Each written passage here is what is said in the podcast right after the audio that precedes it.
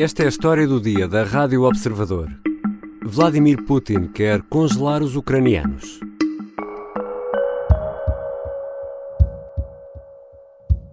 Вот сейчас много шума по поводу наших ударов по э, энергетической инфраструктуре соседней страны. Да, мы делаем это. Но кто начал? Кто ударил по мосту, по Крымскому? Кто подорвал ли, линии электропередач с атомной электростанции Курска? Кто не подает воду в Донецк? Num salão do Kremlin, Vladimir Putin, sorridente, segura na mão uma flute de cristal, com espumante, provavelmente champanhe. Está de pé, a falar de forma descontraída com um grupo de militares. Nesta declaração 8 de dezembro, que ainda ouvimos aqui em fundo, Putin confirma que a Rússia está a bombardear infraestruturas de fornecimento de água e eletricidade ucranianas. O presidente russo pergunta: mas afinal quem começou? Quem atingiu a ponte na Crimeia? No final da curta declaração, o presidente russo brinda com os militares e deseja-lhes boa sorte.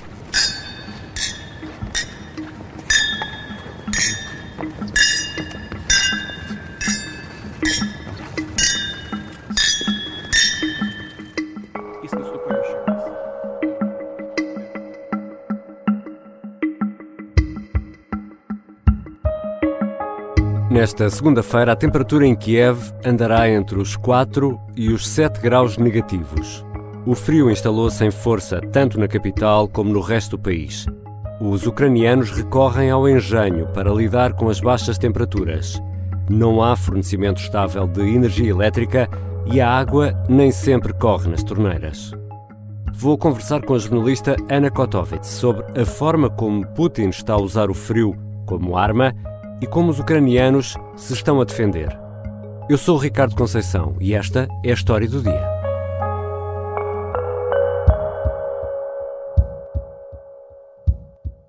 Bem-vinda, Ana. Olá, Ricardo. Podemos dizer que há uma estratégia assumida pelo Kremlin de usar o frio como arma? Claro que podemos podemos falar nisso quando há ataques sistemáticos a infraestruturas de água, de luz, que são tudo estruturas que são fundamentais para garantir que uma pessoa tem o básico para sobreviver a um inverno como o de Kiev. E vamos lá ver, o, o inverno de Kiev não é como o português. Uhum. Nós ainda não estamos sequer no inverno e já estão lá uh, temperaturas uh, negativas. Portanto, é óbvio que o inverno é uma arma, é óbvio que Putin vai usá-la como antes usou os cereais e como já usou a energia. Mas Putin, naquele som que ouvimos no arranque deste episódio, dizia qualquer coisa como isto. Foram os ucranianos que começaram. Ele fala na ponte da Crimeia, na central nuclear Kursk, diz até que os ucranianos não estão a fornecer água no Donetsk, uma das vantagens de seres eh, um autocrata é que podes dizer o, o que queres e, e Com ninguém... uma de champanhe na mão, não é? Exatamente. Um, agora, o, o que é que nós podemos dizer sobre isso? Ora bem, podemos andar para trás até 24 de fevereiro uhum. e lembrar-nos o que é que aconteceu a 24 de fevereiro. Foram os russos que invadiram a Ucrânia sem terem sofrido qualquer tipo provocação. Portanto, eh, eu percebo que Putin está habituado a não ter uh, qualquer tipo de oposição doméstica e que se calhar adorava que os ucranianos ficassem apenas na, na defensiva. Uhum. Só que não é isso que está a acontecer. Rapidamente passaram para o, o contra-ataque e agora até já dizem que o sol russo não é sagrado. Portanto... E nesta altura, qual é uh, o cenário na Ucrânia, por exemplo, no que toca ao fornecimento de energia e água às casas? Qual é o cenário? Há duas situações diferentes uh, e, e, que são realmente muito distintas. Por um lado, temos os apagões controlados. Uhum. E porquê? Porque com o cenário de guerra e com tudo o que vai sendo destruído, há um déficit de 30% na energia produzida no país. Isto obriga a que o governo racione a eletricidade que é gasta. Uhum. Mas estes apagões são apagões controlados, ou seja, tu sabes quando é que eles vão acontecer e podes te preparar para Tem eles. hora marcada. Exatamente. Depois temos os ataques dos russos inesperados, ou, ou, já não tão inesperados quanto isso, mas pronto, mas que tu nunca sabes exatamente onde é que a bomba, onde é que o míssil vai cair. E aí o que é que pode acontecer? Pode haver uma parte fundamental dos sistemas que distribuem eletricidade que vão ao ar, uhum. uh, os sistemas que distribuem água, e portanto, de repente, é que tu tens que fazer face a uma situação de emergência. E isso é em todo o país, eh, também em Kiev, ou há zonas? Neste momento, não há exceção. Portanto, não há nenhum ponto da Ucrânia uh, que, que, esteja completamente livre. A salvo. Exato, a salvo. Uh, o que é que está a acontecer? Uh, nos, nos, apagões controlados, por exemplo, eles são, acontecem em, em, todo o país. Agora, é óbvio que os sítios onde a batalha é mais intensa, a probabilidade de sofreres um ataque a uma infraestrutura destas também é maior. Mas, por exemplo, em Kiev, que é um, uma zona que até tem sido poupada, digamos assim, os apagões existem, a falta de água acontece, uhum. não, é? Uh, não tanto quanto noutros sítios, mas, por exemplo, o Vitaly Klitschko, que é o autarca de, de Kiev, uhum. apostou uhum. na criação de vários postos de aquecimento para ajudar os moradores. São quase 500 que existem uhum. na cidade, mas como ele próprio diz, são muito poucos para uma cidade que tem uma população de 3,6 milhões de pessoas. 3 milhões і 600 мil pessoas em Kiev. É isso. Пунктів обогріву зараз ми підготували, які автономно працюють, майже 500. Де є вода, генератори, засоби комунікації, зв'язок. Але для трьохмільйонного міста 500 пунктів це ніщо. Тисячі, десятки тисяч. Já voltamos à conversa com a jornalista Ana Kotovits. Vamos tentar perceber, por exemplo, como se cozinham ovos com velas.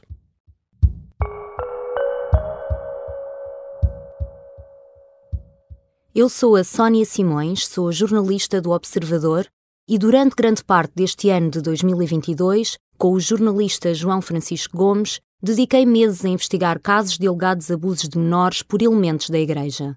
Este trabalho de investigação implica semanas de entrevistas, consulta de documentos e muitas viagens por todo o país.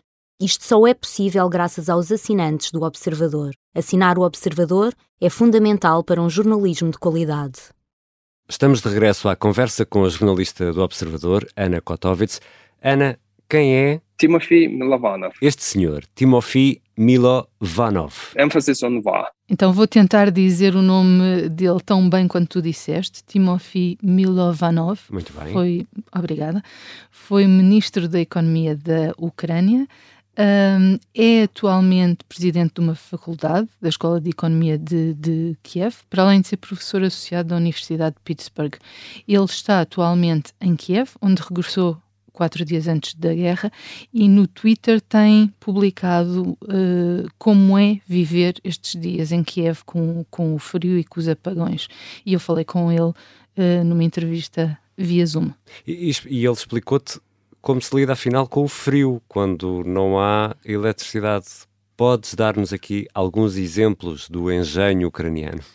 E é mesmo engenho, Ricardo, porque de facto eh, nós no dia a dia damos tanta coisa de barato que, que não pensamos no que estas pessoas estão a ter Exatamente. que fazer em Kiev, que não é o, o pior sítio. Que é a capital, não é? Exato, não é o pior sítio uh, da guerra. Então, um, a primeira coisa é teres uma bateria. We have this battery which is enough to heat the oven uh, and uh, maybe get some warm food and have teapot, but uh, Uh, Uma bateria é fundamental e, e, é fundamental tê-la carregada quando há eletricidade para estares preparado para quando a eletricidade uhum. falha. Uh, outro truque uh, super importante é teres uma tenda porque montas a tenda dentro de casa hum. e isso faz com que ali dentro tu consigas conservar mais calor do que estás simplesmente sentado no teu sofá, como nós faremos numa noite de inverno. armar uma tenda no meio da sala ou, ou Exatamente, quarto, exato. Aquilo que uma criança irá adorar fazer Exatamente. com toda a certeza, eles fazem por uma questão de sobrevivência. E depois, dentro da tenda, ainda se pode montar uma pequena fogueira para garantir que o calor é maior. Tem Isso é muito perigoso, não é? É muito perigoso, tem que ser controlado, não é? Não pode ser feito de, de qualquer maneira e também não estamos a falar de, de, de, de fogueiras de lenha, não é? Claro. Há uma série de utensílios de campismo uhum. e que é o que eles fazem, a que recorrem uh, para se poderem aquecer. Outra, outra hum, coisa que fazem, uh, neste caso, este casal comprou um cobertor elétrico. Blanket. We bought electric blanket. This really is not, uh, it doesn't require much energy. It's like 60 watts. It's like a light bulb, mm -hmm. an old light bulb. Uh, and so we can, I don't know, run it forever. And you only need it for an hour or two to fall to sleep, you know, like sleep, and then you maintain it for several hours in the morning be cold. E o que é que eles fazem? Quando há eletricidade, põe o, o cobertor a carregar. Durante hum. duas horas aquilo fica espetacular, fica no máximo, e depois, durante a noite, conseguem aquecer-se com, com, com o cobertor, cobertor, sem necessidade de voltar uh, a ser carregado.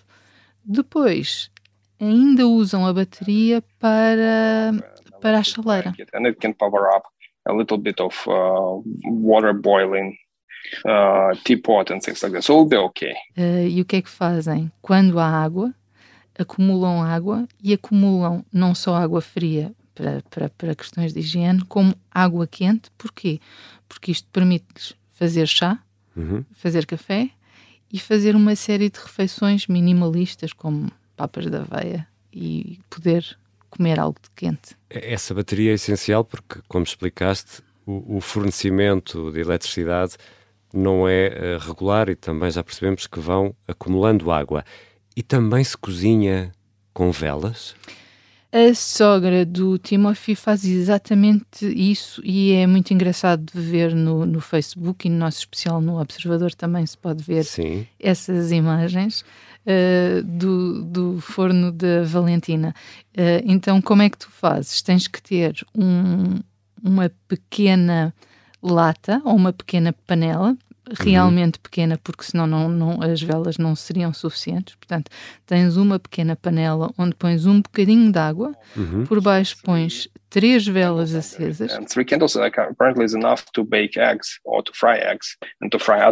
E aquelas velas vão aquecer a água. Isso é suficiente, tudo dentro do forno.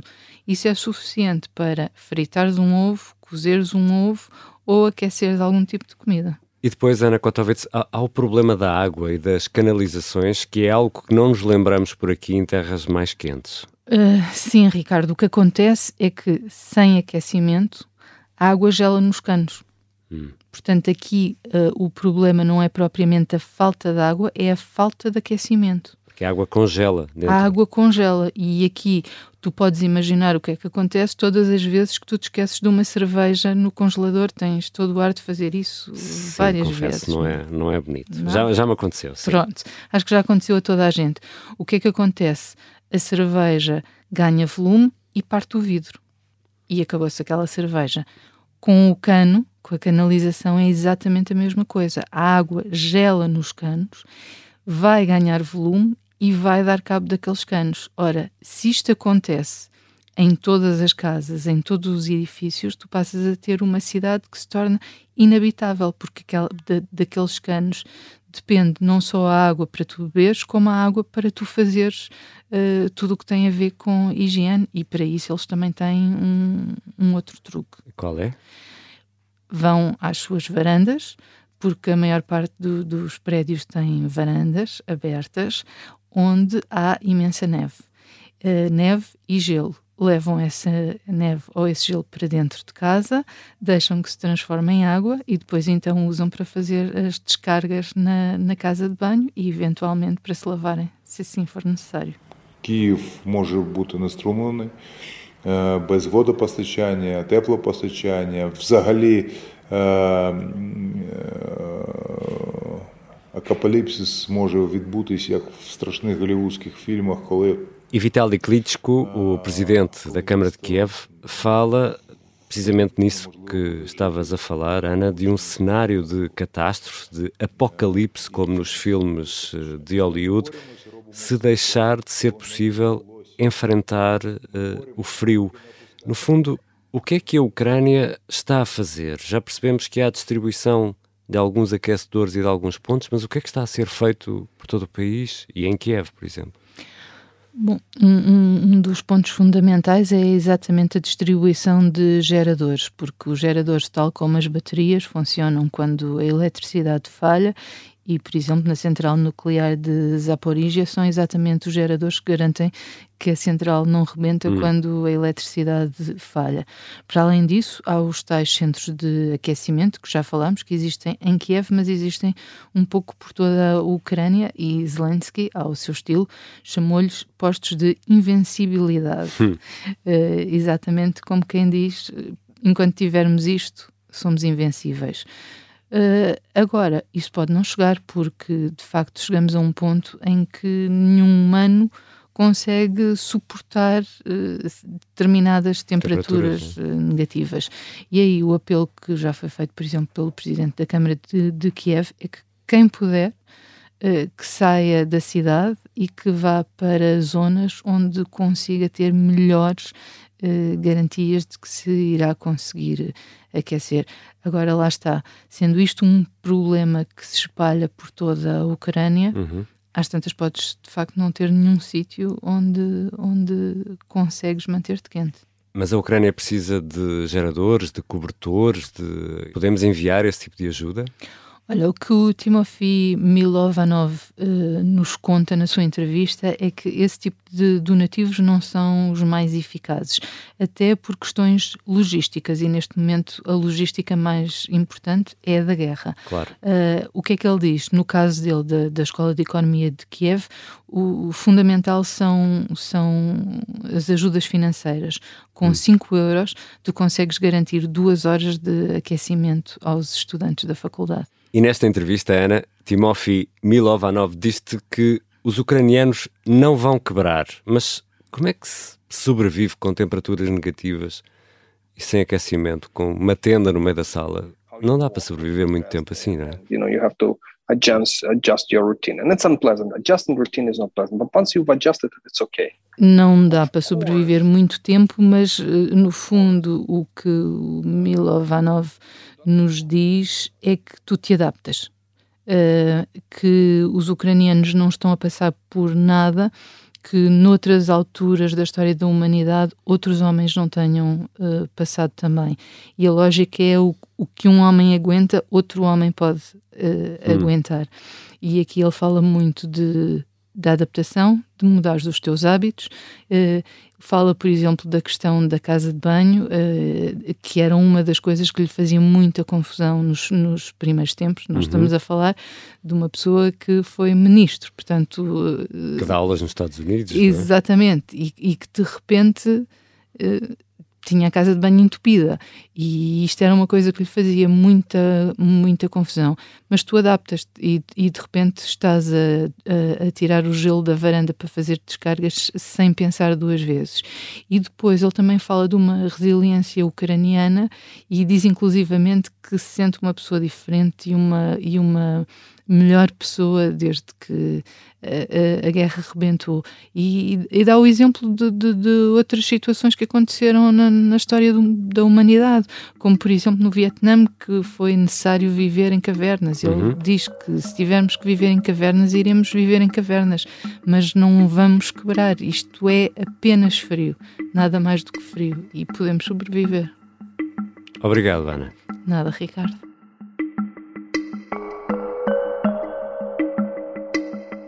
Ana Kotovits é jornalista do Observador e tem acompanhado a guerra na Ucrânia desde o início. Com base nesta conversa com Timofey Milovanov, escreveu um especial que vale a pena ler no Observador. É precisamente sobre a forma como os ucranianos estão a conseguir derrotar uma arma que Putin tem à sua mão e que é muito poderosa: o frio. Esta foi a história do dia. A sonoplastia e a música do genérico são do João Ribeiro. Eu sou o Ricardo Conceição. Até amanhã.